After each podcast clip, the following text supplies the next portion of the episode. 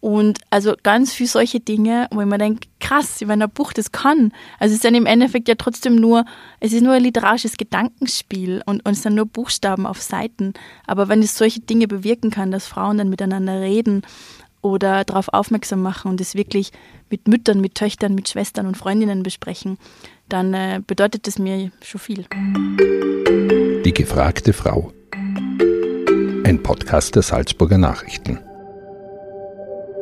Herzlich willkommen zu einer neuen Folge der gefragten Frau. Mein Name ist Stefanie Rausch und ich darf heute die Mareike Fallwinkel im Podcast begrüßen. Mareike ist Autorin und ihr zweiter Roman Dunkelgrün fast schwarz schaffte es 2018 auf die Longlist des österreichischen Buchpreises. Außerdem schrieb sie fünf Jahre lang für die Kolumne Zuckergoschel im Salzburger Fenster und aktuell immer noch manchmal für unsere Print- und Online-Ausgabe. Außerdem arbeitet sie daran, The Patriarchy zu smashen. Hi Mareike, danke, Hallo. dass du da bist. Danke für die Einladung. Mareike, ganz als allererstes, bist du eigentlich wütend? Jetzt gerade im Moment oder generell oder? Genau, jetzt gerade. Äh, jetzt gerade nicht, ich bin sehr entspannt. Okay, das ist gut. Wie fühlt es sich für dich an, wenn du wütend bist? Also ich bin generell immer sehr gelassen und ähm, ich glaube, diese Wutrede, die man mir als Autorin jetzt mit diesem Buch so unterstellt, die ist no- notwendigerweise nicht mit meiner Person verknüpft. Weil äh, diese Dinge, die da anprangere oder um die es geht, diese strukturellen Ungleichheiten, die natürlich irgendwie wütend machen, ähm, die ich ja in erster Linie anmerken und aufzeigen und bewusst machen und dagegen angehen. Also wie fühlt es sich für mich an, wütend zu sein, war eigentlich die Frage, gell? wie fühlt sich an, wütend zu sein? Dieses ja, Hitzegefühl irgendwie so ein bisschen im Bauch, in der Brust. Ich bin halt ein Witter, also ist dann schon so ein, ein hornartiges Kopf durch die Wand, Duschen-Gefühl. Der Grund, warum es heute um das Gefühl Wut geht, das hast du ja gerade schon angesprochen, ist dein neues Buch mit dem Titel Die Wut, die bleibt. Also Achtung für alle, die das Buch noch nicht gelesen haben. Wir werden versuchen, das Ganze so gut wie möglich spoilerfrei zu halten. Möglicherweise rutschen vielleicht doch ein paar Details raus, deshalb äh, die kleine Warnung an euch. In dem Buch geht es also um Wut. Die Wut von Frauen hauptsächlich. Was macht denn die Protagonistinnen so wütend? Äh, also, zum einen, es gibt eigentlich nur eine Protagonistin, die wirklich sehr klar in ihrer Wut ist. Das ist die 15-jährige Lola, die auch das ausagiert und zwar zum ersten Mal so weibliche Wut nach außen fließen lässt. Das ist für uns sehr, sehr ungewöhnlich, extrem tabuisiert. Also weibliche Wut haben wir in der Gesellschaft überhaupt nicht. Das wird uns komplett schon als Mädels aberzogen. Äh, Frauen sind maximal enttäuscht und traurig. Das sind so Gefühle, die für uns erlaubt sind. Und äh, Lola lässt es halt richtig raus. Also Lola ist als Figur so eine junge Frau, die alles macht, was wir nicht wollen, dass junge Frauen machen. Die nimmt so richtig Raum ein in jeder Hinsicht. Und äh, ihr gegenüber steht Sarah, ähm, eine kinderlose Frau, Ende 30, die hat überhaupt noch nicht verstanden, dass sie wütend sein darf.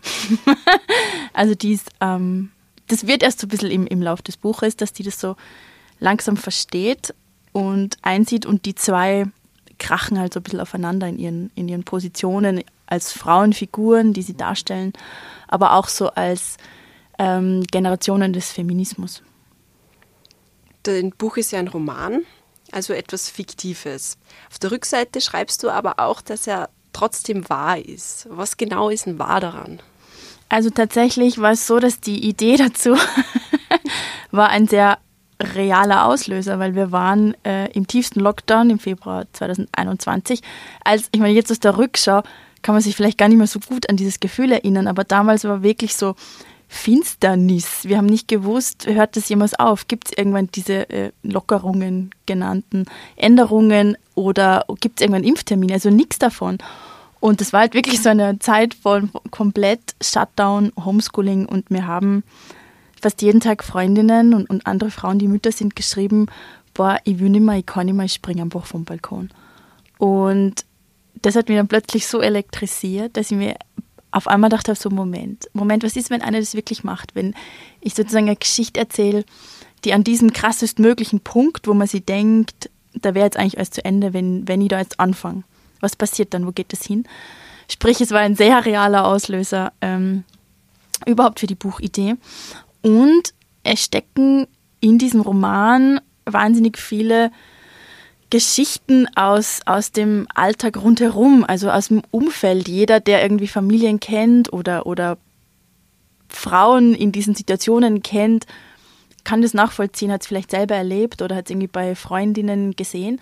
Und es war ein bisschen so beim Schreiben, als würde ich irgendwie durch so einen, keine Ahnung, Garten mit überreifen Früchten gehen, also ohne jetzt meine Arbeit zu schmälern, aber es müsste ich irgendwie nur so rechts und links pflücken und das irgendwie in, die, in, in Worte fassen, weil es so allgegenwärtig war und ist. Eben vor allem durch die Pandemie, die wie so ein Brennglas war, aber generell die ganze Situation und ähm, die Familienpolitik, die das halt dann auch noch so bewusst gemacht hat, wie mit Frauen und Kindern umgegangen wird. Du hast schon angesprochen, dieses vom Balkon springen, das kommt ja ganz am Anfang vom Buch auch vor. Äh, die eine der Hauptfiguren, eine Mutter, steht einfach auf und springt vom Balkon, beendet damit ihr Leben und dann beginnt ein Kampf für die Familie und ihr Umfeld. Wie war das für dich, dass du einfach mit dieser, mit dieser krassen Szene einsteigst? Ich finde sehr heftig. also wie gesagt, diese Blitzidee war eben wirklich diese Szene und ich habe das auch dann in diesem Moment damals im, im größten Homeschooling, Tralala und Kinderlärm und so am Küchentisch diese erste Seite runtergeschrieben, mehr oder weniger so, wie sie jetzt immer nur im Buch ist. Und das ist unglaublich krass und emotional und traurig. Und ich habe mir wirklich immer wieder zwischendrin gedacht, um Gottes Willen, bin so ernsthaft um, um drei Uhr in der Früh schweißgeballt aufgewacht und habe mir gedacht, das kannst du nicht machen. Das ist einfach viel zu tabuisiert, es ist viel zu traurig, es ist, um Gottes Willen, ja, es wird dir um die Ohren fliegen, aber gleichzeitig habe ich immer in diesen Momenten gemerkt, naja, wenn das Tabu bei mir schon so heftig greift, dann ist es genau der Grund, es zu machen. Weil das Narrativ vom Vater, der sich entzieht, das kennen wir alle, ja, das ist komplett mhm. auserzählt in der Literatur. Also, also diese Bücher, wo der Vater sich, keine Ahnung, in der Scheune erschießt oder am Dachboden aufhängt, aus welchem Grund auch immer, aber fast immer bedeutet es für die Mutter und die Kinder, die zurückbleiben, noch mehr Belastung. Aber man denkt sich dann immer, naja, aber sie haben ja immerhin noch die Mama, die wird es schon schupfen. Während die Mutter, die sich entzieht, die gibt es halt in dieser Form in der Literatur kaum.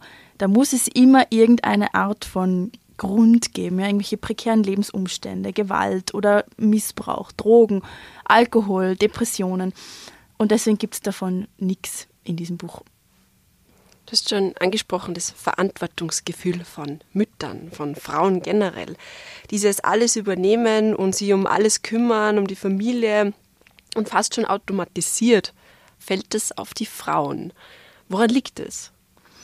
Also im Moment haben wir in der Gesellschaft diese Zuteilung geschaffen, eine, eine Rollenverteilung, dass wir Männern Karriere, Geld und Erfolg zuschreiben, Erwerbstätigkeit und Frauen die Fürsorgearbeit. Ähm und das Kuriose darin ist, das kommt uns vielleicht im Moment so vor, das ist halt jetzt irgendwie natürlich vorgegeben, biologisch begründet.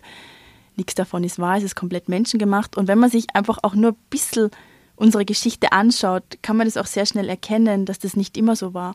Also dass wir gerade diese Verbannung von Frauen ins Familienleben die haben wir ungefähr erst so seit der, seitdem sich die Industrialisierung so manifestiert hat und auch so vor dem aufstrebenden Bürgertum war dieses Tabu der Mutterliebe relativ unüblich. Das heißt nicht, dass ich den Müttern von damals absprechen will, dass sie ihre Kinder geliebt haben, sondern es war halt einfach so, dass Mütter, ich meine, eine Kaiserin Sissi hat nicht viel Quality Time mit ihren Kindern verbracht. Stimmt die, nicht. Wer reich war, hat die einer Gouvernante überlassen. Wer arm war, hat die als Arbeitskräfte nutzen müssen oder sie sind im Findelhaus gelandet. Also die Lebensumstände waren einfach anders. Und je nachdem, wie weit man zurückschauen will, man weiß das halt auch aus der ähm, Forschung, dass es durchaus matrizentrische Gemeinschaften und so gegeben hat, wo sich alle um alles gekümmert haben. Es macht ja auch viel mehr Sinn. Mittlerweile oder im Moment sind wir aber in einer Situation gelandet, wo wir Weiblichkeit so eng mit Fürsorge verknüpfen, dass das wahnsinnig toxisch ist, weil es bedeutet nicht nur eine komplette Überlastung der Mütter, weil wir Frauen halt Zugang ermöglicht haben zu, zu Beruf und Bildung, aber wir haben alle anderen Aufgaben gleich gelassen. Das heißt, daraus resultiert diese berühmte Doppel- und Dreifachbelastung. Wir nehmen aber auch Männern komplett diese Möglichkeiten weg. Also wir, wir schauen schon, dass, dass kleine Buben möglichst nicht in der Puppenküche Küche spielen, weil, keine Ahnung, dafür sind die nicht, das ist nicht so ihr Bereich. Wir vermitteln Männern von Anfang an, dass sie für diese Dinge nicht zuständig sind.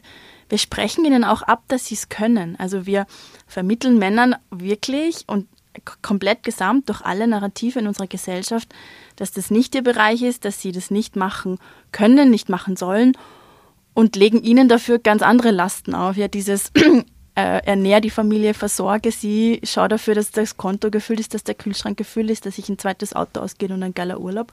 Es ist eine andere Art von Belastung und im Endeffekt soll das Buch aufzeigen, wie diese Rollenverteilung ist und vor allem auch aufzeigen, wie schlimm sie für beide Geschlechter ist. Es geht nicht darum, den Männern irgendeine Schuld zuzuweisen. Die sind in keinster Weise die Bösewichte, die leiden genauso darunter.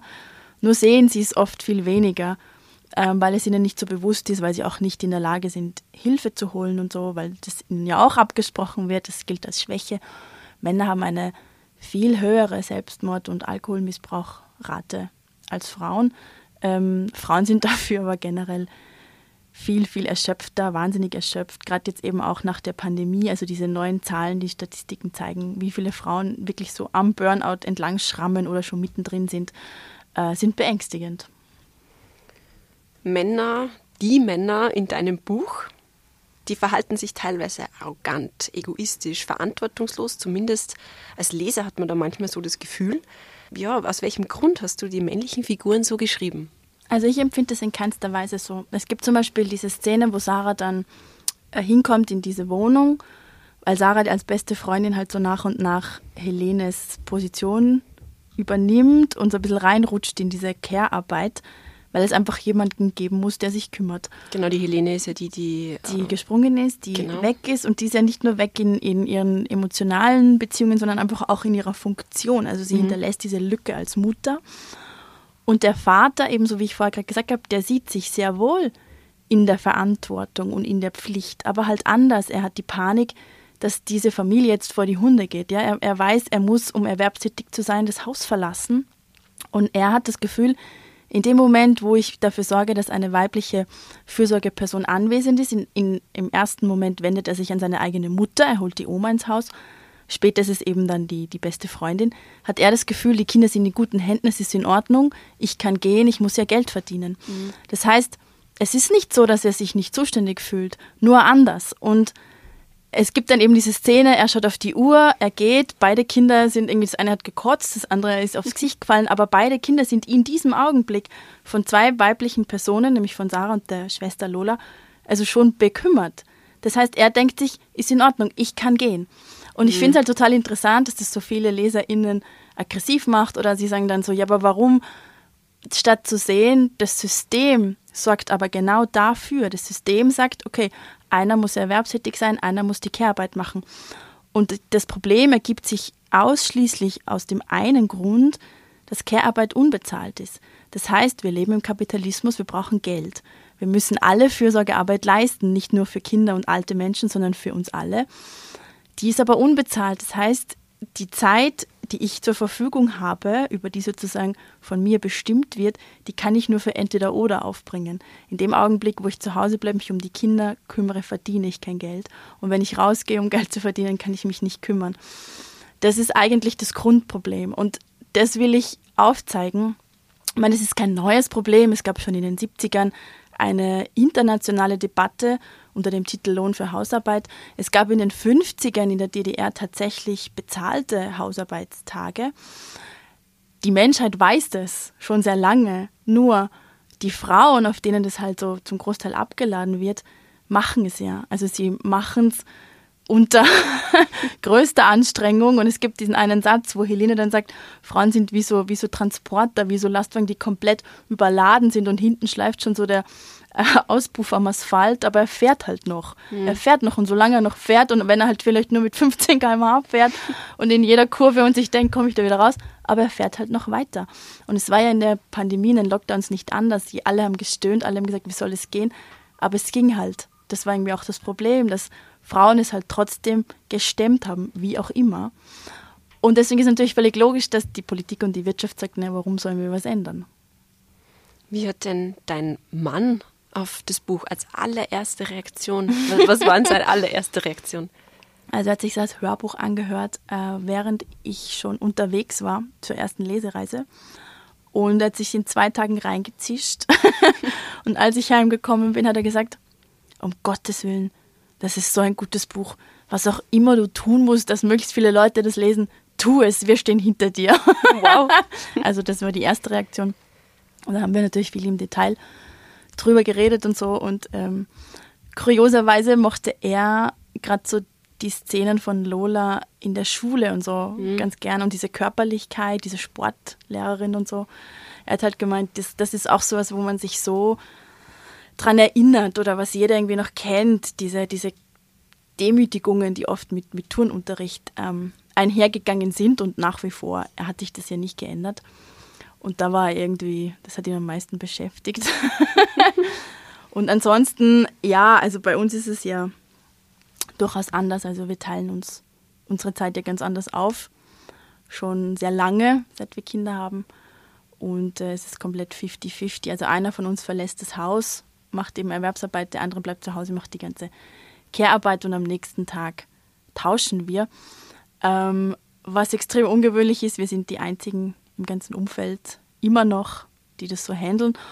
Und das Lustige daran ist, dass es sehr schwer ist, das auch irgendwie glaubhaft zu erzählen oder zu erklären. Ich hatte dann zum Beispiel, als ich schon an diesem Buch geschrieben habe, letztes Jahr im Sommer, ein Interview mit einer großen Frauenzeitschrift und ich habe dann erzählt, dass ich halt äh, momentan an diesem neuen Roman arbeite und mindestens drei Tage die Woche das Haus verlasse und ins Büro fahre und mein Mann schupft inzwischen alles und macht halt komplett von Haushalt, Kinder, Homeschooling, was auch immer da noch gerade so war.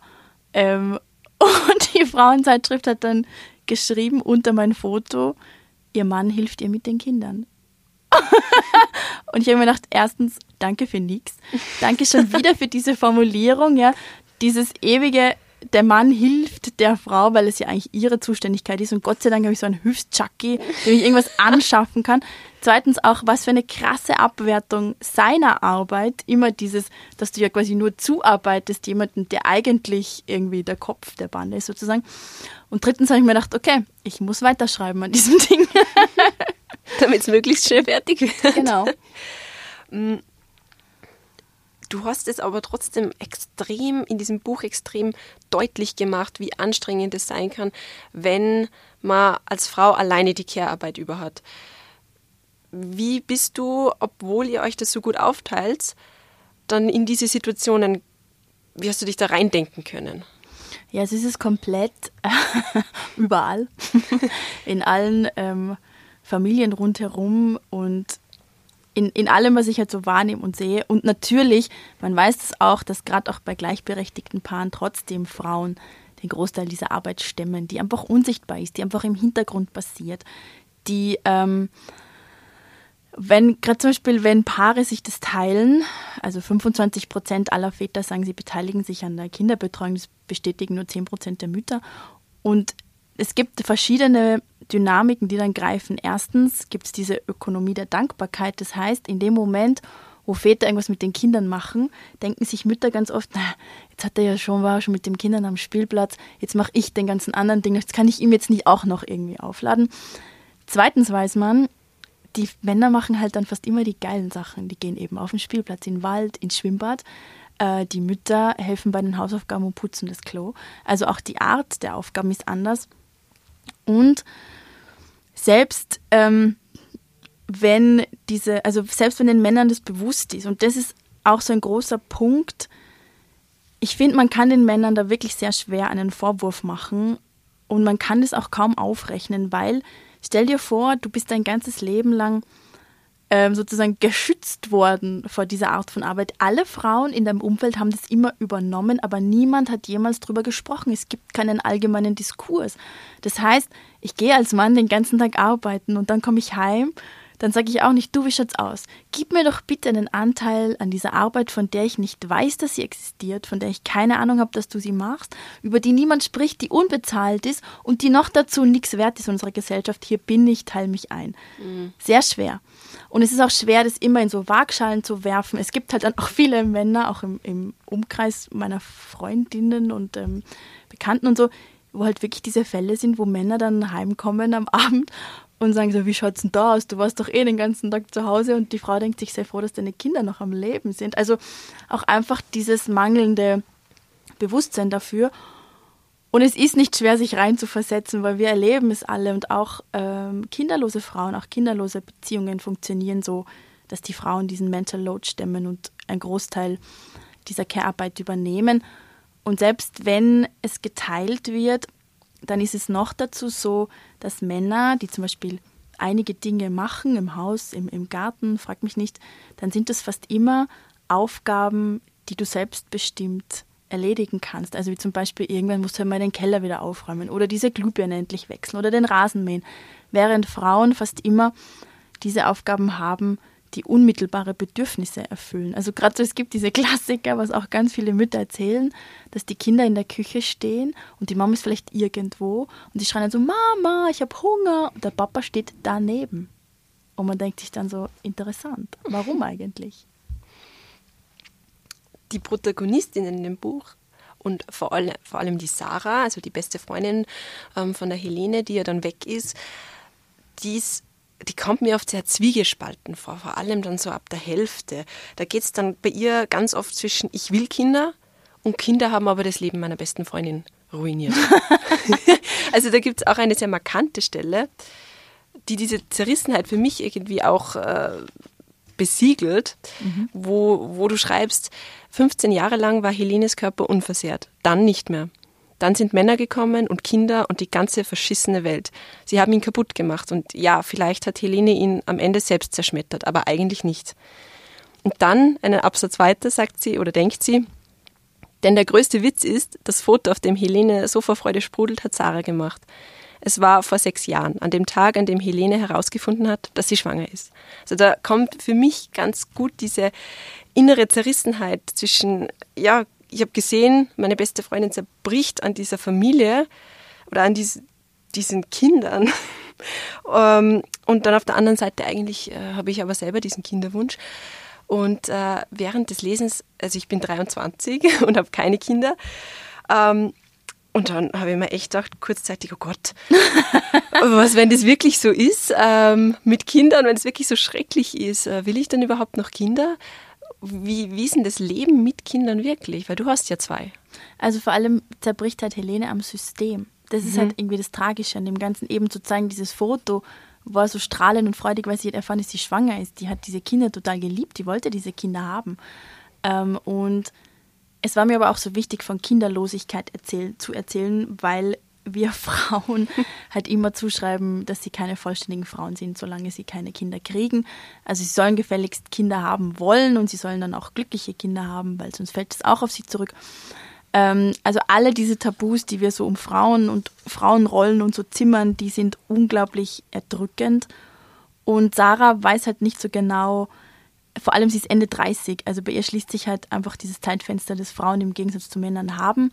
Und sie hat sich noch dazu so einen zehn Jahre jüngeren äh, Spusi-Typen angelacht, das eigentlich mehr oder weniger so ein, ein unglücklicher Fall von ein viel zu langes Tinder-Date ist, weil die sind dann gemeinsam in den Shutdown rein und haben irgendwie beide verpasst, dieses überlange Date zu beenden.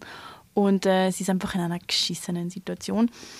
Aber ähm, sie hat ja auch schöne Momente mit diesen Kindern. Also sie merkt auch sehr schnell, sie ist zwar jetzt irgendwie da reingeworfen in diese ganzen fremden Bedürfnisse und ich erzähle sozusagen von der Erschöpfung der Mütter anhand einer kinderlosen Frau.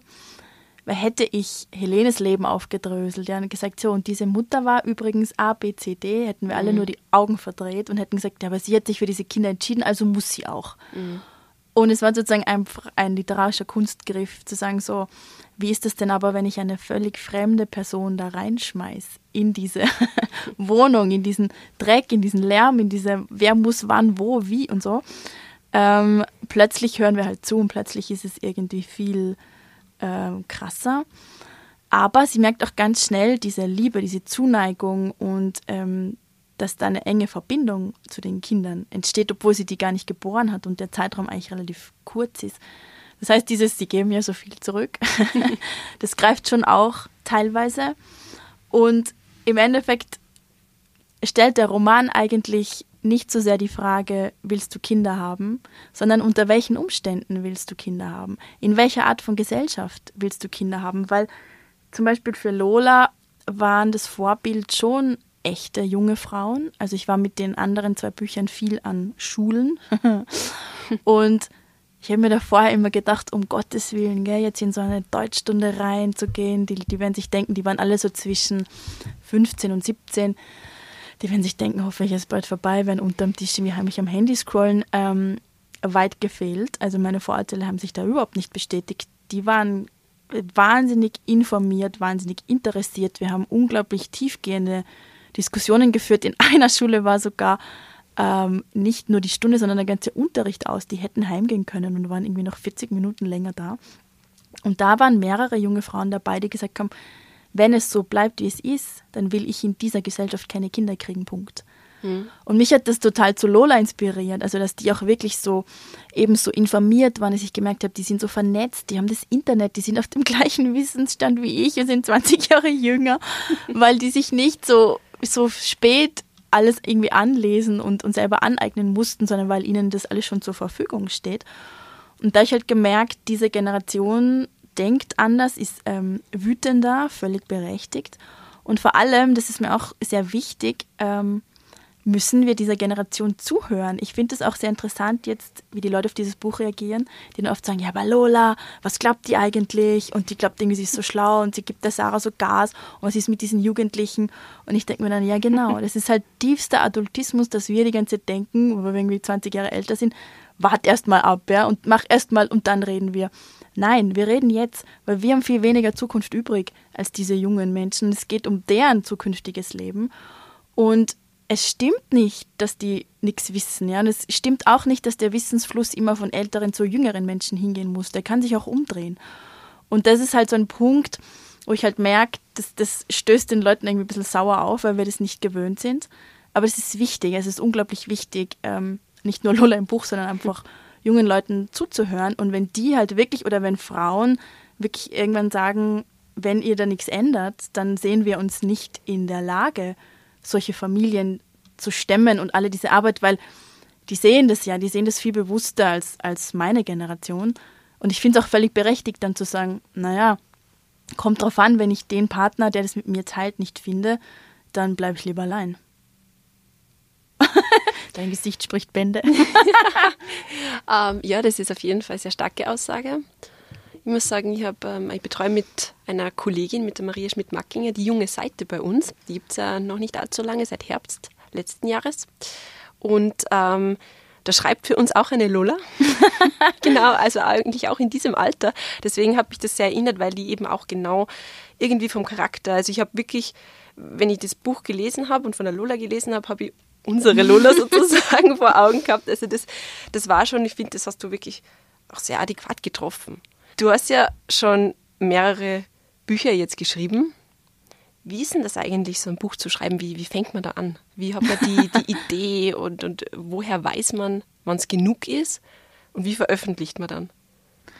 Also in erster Linie, das ist glaube ich immer so was man gar nicht hören will. Gell? Man will immer oder wir haben so gern dieses Bild vom inspirierten Schreibenden, der von der Muse geküsst ist und dann schreibt man das runter und alles ist irgendwie in feinster Eloquenz und äh, wird gedruckt.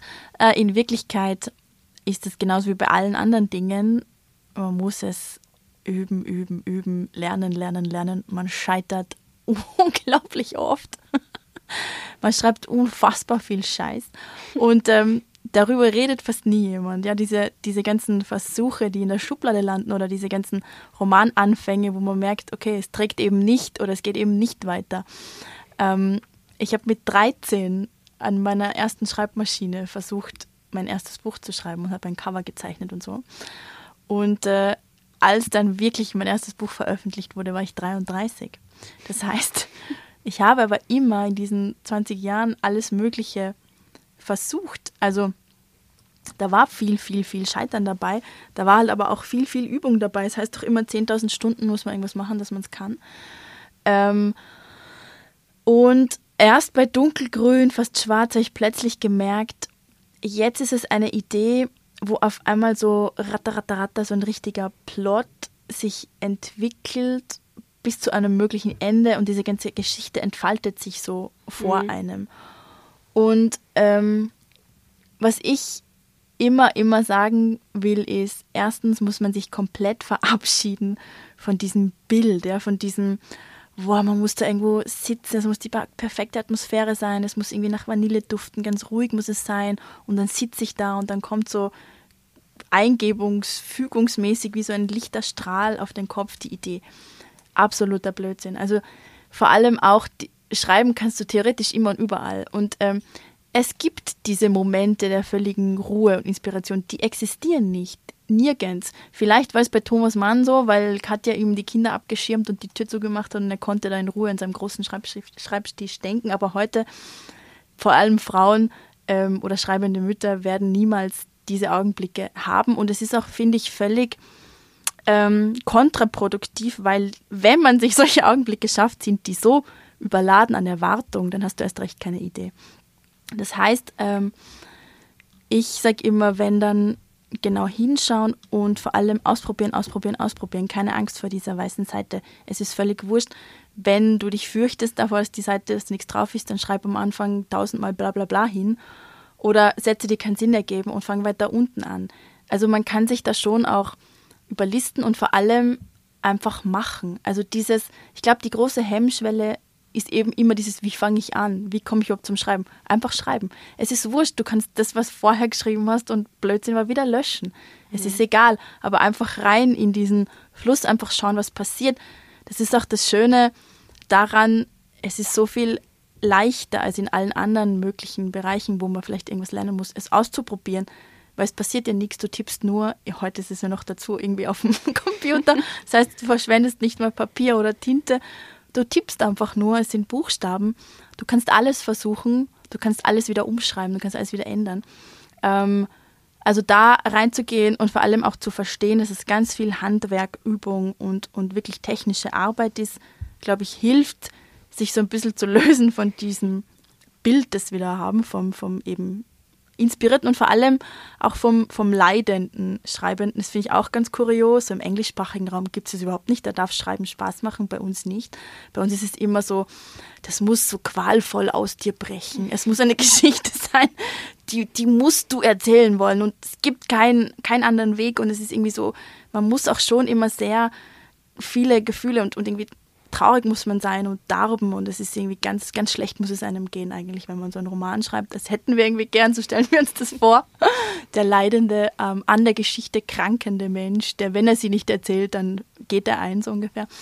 Ähm, auch das würde ich immer so gern aufbrechen, weil ich denke, das kann auch einfach lustig sein. Oder du schreibst zehn Seiten runter wie im Rausch und denkst dir, ich bin die geilste der Welt, liest es am nächsten Tag, ist es der größte Schrott, der jemals geschrieben wurde, dann löscht es wieder. Aber es macht nichts. Also es ist, ähm, man darf sich da auch ein bisschen spielen und man darf sich auch lösen von diesen uralten Klischees. Mhm. Ja, sich, sich selbst zu überwinden, den Mut für sich selbst aufzubringen, ist ja das eine. Aber was ich mir dann oft auch denke, spielt da nicht auch der Zweifel eine Rolle, dass man sich denkt, okay, für mich ist die Geschichte jetzt rund, die ist fertig, das passt. Aber was sagen die LeserInnen dazu? Was sagt die, die Öffentlichkeit? Wie kommt es überhaupt an? Ist es überhaupt was, was man momentan liest? Oder ist es völlig daneben? Wie funktioniert mein Buch überhaupt, wenn es veröffentlicht ist? Ja, das entscheidet dann eh der Buchmarkt. ja, also das Schlimme ist, dass es natürlich dann, also wenn wir ehrlich sind, man kann sich mit, mit seiner Geschichte vielleicht selber erfreuen oder sich dann denken, das ist gut, das ist wichtig, aber eine Botschaft. Ähm, dann gibt es aber immer natürlich noch diese Hürde, dass es raus muss in eine Welt, die wirtschaftlich denkt. Das heißt, was man sich immer so denkt über Leute, die Bücher machen, dass das irgendwie so ganz liebe Menschen sind, die sich auf der Buchmesse treffen und so voll nett über Bücher reden. Absolut das Gegenteil. Das ist ein knallhartes Business. Ähm, Da geht es um viel Geld, da geht es um, um krasse Verträge, um große Namen.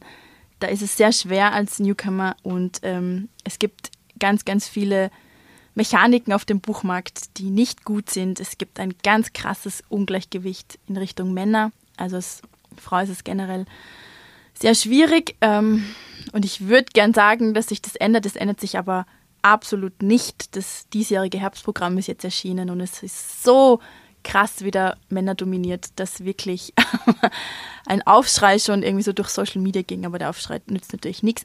Ähm, das heißt, unbedingt eine Agentur, also ich bin absolut davon überzeugt, dass man heute ohne Agentin gar keine Chance mehr hat im normalen Buchmarkt, sage ich jetzt mal, weil also die Zeiten, wo man das noch einschicken konnte und auch wirklich gelesen wurde, die sind ewig vorbei.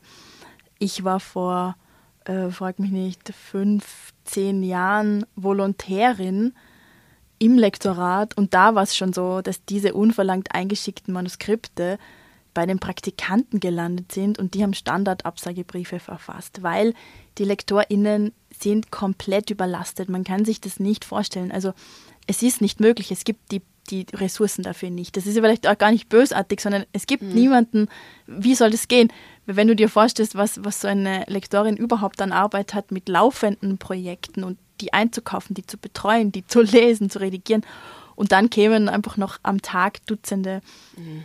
Dieser Dinge. Es ist, es, ist, es ist unmöglich. Das heißt, man muss sich das vorstellen, dass du jemanden brauchst, der dir die Tür öffnet, weil er oder sie dieses Ding einfach schon mal vorab prüft. Das heißt, in dem Moment, wo ich dunkelgrün, fast schwarz meiner jetzigen Agentin gezeigt habe, nämlich auch mit der Frage, kannst du dir vorstellen, dass da ein Buch draus wird, das wir veröffentlichen können? Oder sagst du, das bringt eh nichts?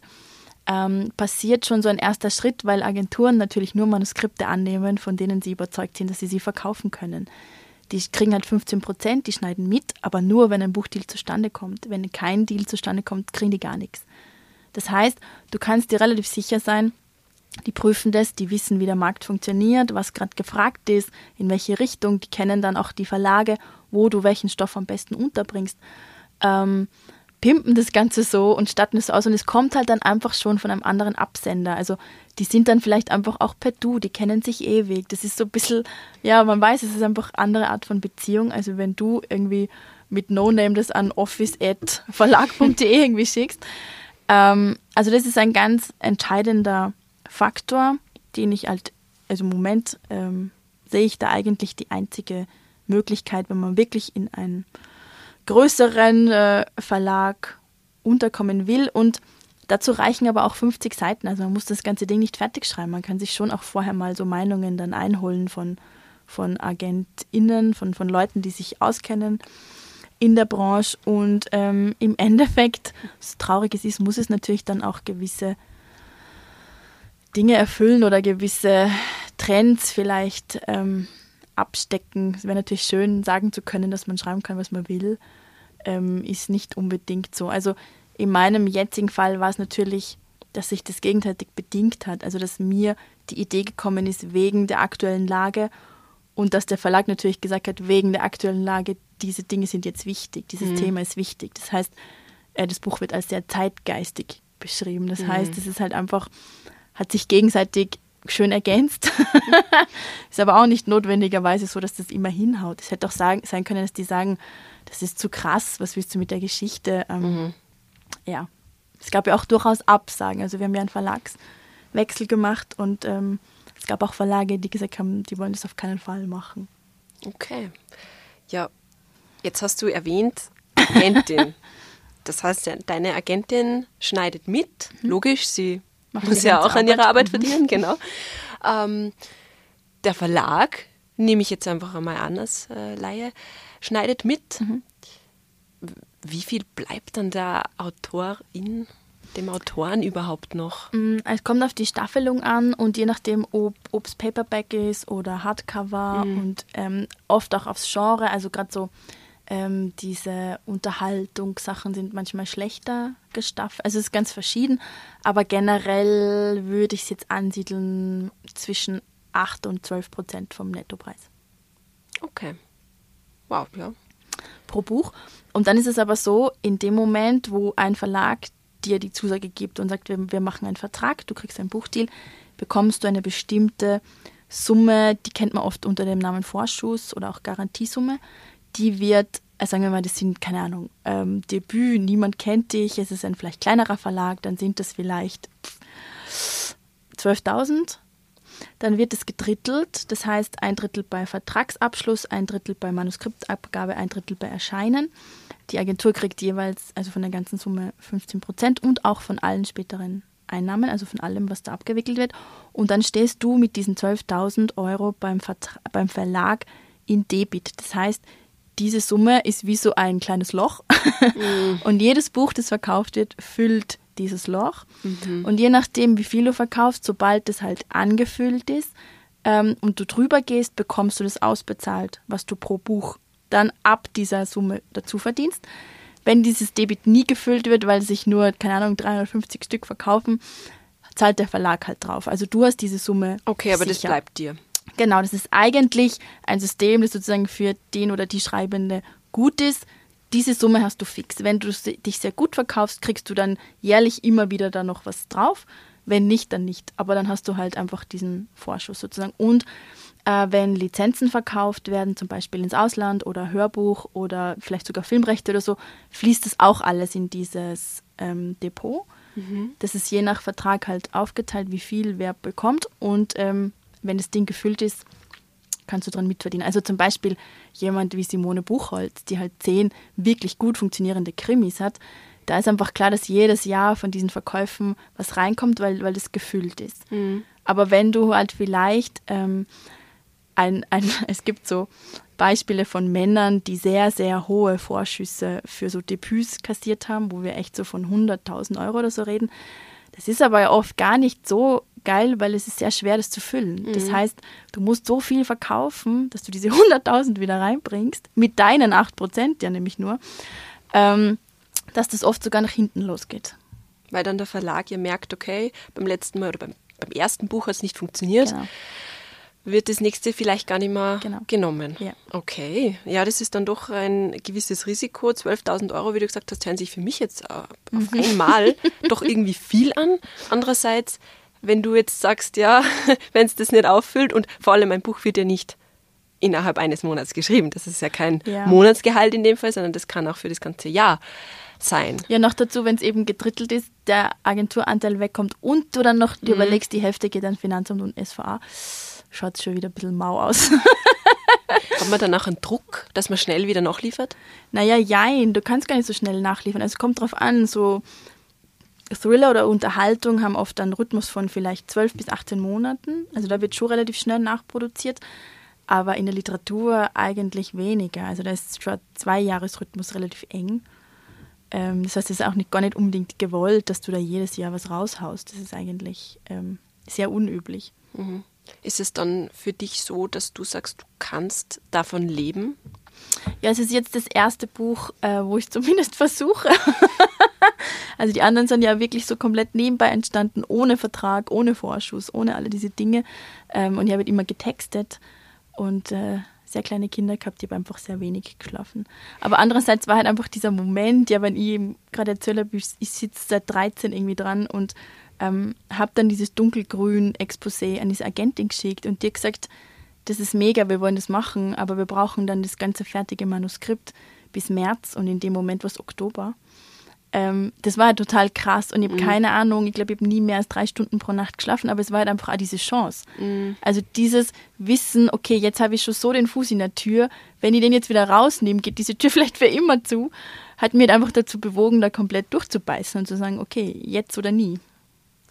Wie gehst denn du eigentlich mit Kritik um? Weil du gesagt hast, das ist halt natürlich ist es super, wenn du von der Agentur die Rückmeldung kriegst, hey, das ist mega, mach mal.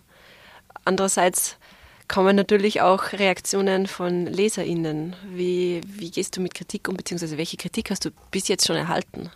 Oh, viel. also, was glaube ich echt sehr geholfen hat, war dieses Jahre, jahrelange Werbetexten.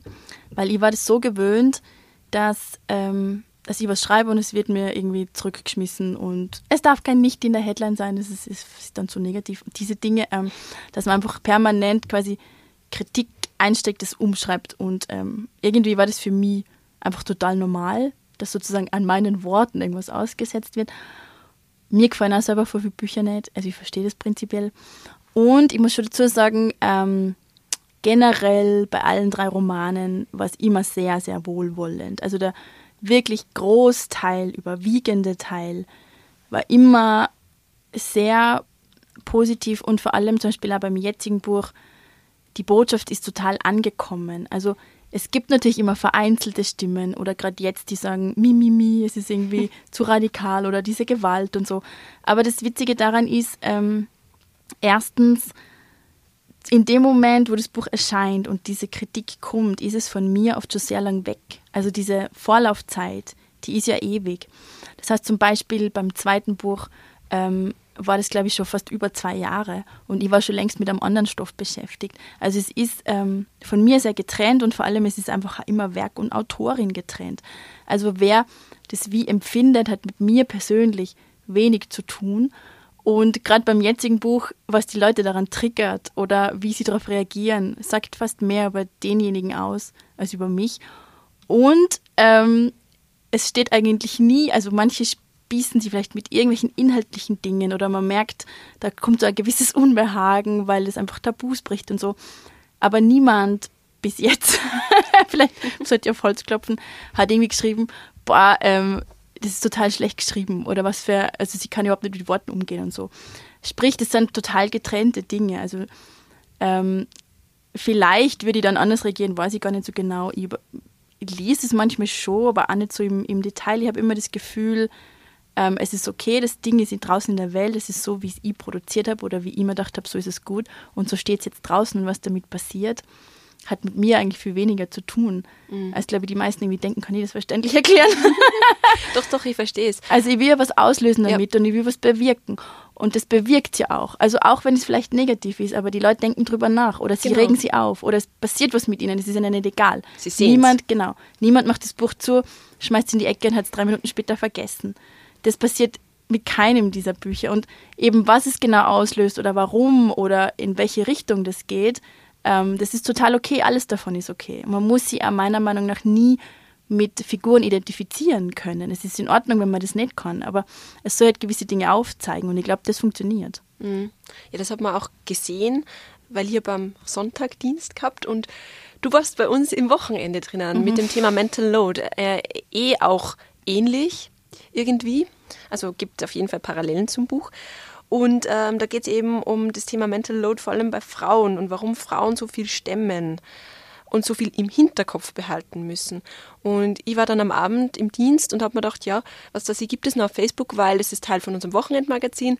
Und ähm, passt sicher gut. Das ist eine Lesegeschichte, Sonntagabend geht sie sicher noch oh aus. Oh Gott, was ist dann passiert? ja, das habe ich mir auch gedacht, weil es gibt ganz viele Momente, wo ähm, meine Kolleginnen und ich, die wir äh, für Social Media zuständig sind, wo wir uns denken, vor allem bei Facebook ganz schwierig, ganz schwieriges Medium, ähm, wo wir uns denken, oh Gott, ist es jetzt wirklich schlau, wenn wir das posten. Andererseits, wir haben das im Print, wir haben das online oder als Podcast. Mhm. Die Leute sollen es ja sehen, das ist ja aus einem Grund da. Und selbst wenn die Reaktionen negativ sind, es löst ja was aus, wie du gesagt hast. Und ja, es hat dann hauptsächlich negative Reaktionen hervorgerufen. Alle von Männern übrigens. A surprise. Ja, Grüße gehen wieder raus in unsere Facebook-Community. Aber es waren halt auch irgendwie sehr ja, unerwachsene Rückmeldungen und das habe ich mir schon gedacht. Aber gleichzeitig habe ich mir gedacht, wenn es Leser ihnen erreicht, mhm. dann haben wir schon gewonnen. Das stimmt. Das stimmt und ähm, ich sehe es halt beim Buch dann irgendwie ähnlich. Wobei, wie gesagt, muss jetzt ehrlich dazu geben, dass diesmal sehr, sehr wenig Kritik einzustecken waren, viel weniger als erwartet. Also ich glaube, der Verlag vor allem, die wollten mir ein bisschen immer so hincoachen auf, auf so einen Gegenwind, weil ich mir gedacht habe, naja, bin ich jetzt eh gewöhnt, wo ist das Problem? Und der ist aber eigentlich ausgeblieben. Also es war sehr, sehr viel Verständnis und es hat auch unglaublich viel ähm, Schmerz aufgewühlt, vor allem bei Frauen. Also ich kriege irgendwie täglich Nachrichten von Frauen, die einfach sagen, sie können irgendwie nicht aufhören zu weinen. Und ähm, gerade so um zwei in der Früh, dass manche schreiben, ich still gerade irgendwie mein Baby und die lesen nebenbei und es löst so viel aus. Oder viele, die nachher geschrieben haben, ich habe als erstes sofort meine eigene Mutter angerufen und wir haben irgendwie voll lang geredet und ich bewerte diese Beziehung jetzt ganz anders. Und also ganz viel solche Dinge, wo ich mir denke, krass, wenn ein Buch das kann. Also es ist dann im Endeffekt ja trotzdem nur, es ist nur ein literarisches Gedankenspiel und, und es sind nur Buchstaben auf Seiten. Aber wenn es solche Dinge bewirken kann, dass Frauen dann miteinander reden oder darauf aufmerksam machen und es wirklich mit Müttern, mit Töchtern, mit Schwestern und Freundinnen besprechen, dann äh, bedeutet das mir schon viel. Was ist eigentlich dein Lieblingsgenre beziehungsweise dein Lieblingsbuch? Muss ja nicht, muss ja nicht gleich sein. Also äh, Genre auf jeden Fall halt einfach Literatur. Mhm. Wenn du jetzt mit Genre irgendwie Richtung Unterhaltung, Vampire oder Thriller oder Krimis meinst, ähm, und ich habe kein Lieblingsbuch, weil dazu lese ich einfach viel zu viel. Aber es ähm, darf und soll auf jeden Fall äh, von ähm, weiblich gelesenen oder diversen Menschen sein, weil ähm, alles, alles, was Männer schreiben und erzählen, habe ich wirklich, wirklich, wirklich zur Genüge gelesen. Deswegen ähm, auf zu neuen Ufern und neuen Themen. Da gibt es unglaublich viel zu entdecken. Ja, und von dir gibt es wahrscheinlich auch noch äh, genügend zu entdecken. Was steht für dich jetzt als nächstes an? Ähm, ich darf gerade ein Nachwort schreiben. Ich bin mhm. voll stolz, ich darf ein Nachwort schreiben. Ähm, und zwar wird ein Buch von Selma Lagerlöf neu übersetzt aus dem Schwedischen. Und ich war jetzt so, aha, Selma Lagerlöf, mhm. who is she, Nils Holgersson und so. ähm, und habe jetzt aber schon unglaublich viel über sie gelesen und bin total äh, fasziniert und beeindruckt. Also diese Frau war irgendwie viel äh, ich mag gar nicht spoilern, aber sie hat eine ganz andere Biografie gehabt, als ich mir gedacht habe irgendwie. Und ähm, ich war vor allem so stolz, weil der Verlag hat mir angeschrieben und hat gesagt, du, wir dann da irgendwie so Frauen wiederentdecken und das ist doch voll dein Thema, du stehst doch so für Frauenlesen, willst du dieses Nachwort schreiben? Und immer nur dachte so, ich stehe für was. also mein Name ist jetzt irgendwie offenbar schon ein bisschen in Verbindung mit diesen Dingen. Ähm, das gefällt mir irgendwie voll. Und dann im Herbst geht es schon wieder Richtung nächstes Buch, weil es soll dann 2024 kommen. Okay. Mal schauen, was nach der Wut kommt. Und was von der Wut Welche, bleibt. Welches Gefühl genau, genau. als nächstes dran ist. Was hättest du gerne gewusst, bevor du dein erstes Buch veröffentlicht hast? Ja, vieles von diesen Dingen. Also ich war ja eben vorher schon sehr lange freie Lektorin und so ähm, und habe schon Einblick gehabt in den Buchmarkt, aber nicht auf diese Weise. Also Dinge, die ich jetzt weiß oder eben gerade von diesen beschriebenen Dynamiken und diesem Ungleichgewicht und ähm, wie viel halt einfach schon wirklich hinterbei wirtschaftliche Gedanken sind und wie viel weniger diese, diese Blümchen stricken, lesen, Bubble, wie, wie man von außen glaubt. Ähm, das war mir so irgendwie nicht unbedingt bewusst. Aber ja, und was auf jeden Fall gut ist, was jetzt ist und was ich vorher nicht gehabt habe, ist so eine gewisse Vernetzung. Also Vernetzung einfach auch von schreibenden Frauen, von das hilft einfach immer, ich glaube in jedem Bereich, wenn man so eine Community hat, wo man ein bisschen austauschen kann und irgendwie andere sagen so, wie ist das bei euch, wie kann ich da verhandeln, wie kann ich diese Dinge angehen. Das ist sehr, sehr hilfreich. Zum Abschluss, als jemand, der sich ganz, ganz viel mit Sprache beschäftigt, äh, was ist dein Lieblingswort? Lieblingswort? Mhm. Oh mein Gott. Oder hast du überhaupt eines? Ich glaube nicht. Ich glaube, da habe ich noch nie nachgedacht. Also nur Wort allein oder enge Formulierung oder. Kann alles sein. Auf jeden Fall muss es was Österreichisches sein. Das ist immer voll wichtig, oder? Dass ich immer diese Austretismen behalten darf. Wobei, ähm, wir haben uns dann immer geeinigt auf. die Lektorin hat dann gesagt, naja, es dürfen alle Austretismen drin bleiben, die der Deutsche sich aus dem Kontext erschließen kann. also auf gut Deutsch, die die Deutschen auch verstehen. Genau. Ah, ja. Und dann ist es aber immer voll interessant, weil die kommen dann oft so her nach so Lesungen und sagen so, da habe ich so viel gelernt, ich weiß jetzt, was ein Chick ist und ein Polster und ein Kipferl. Und dann denke ich mir so, super, ich mache was für den kulturellen Austausch mit unseren Nachbarn. Sehr gut. Ja, dann Mareike, vielen Dank für den ganzen Input, für deine Erfahrungen und deine Worte, geschrieben und gesprochen. Wer jetzt Lust auf das Buch bekommen hat und noch nicht gelesen hat, große Empfehlung geht von meiner Seite raus. Mareike Fallwinkel, Die Wut, die bleibt. Von meiner auch. Vielen Dank, dass du heute da warst. Ich sage danke. Dankeschön.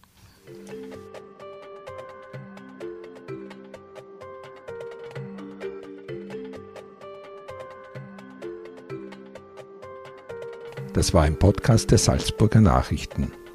Redaktion Katharina Mayer und Stefanie Rausch.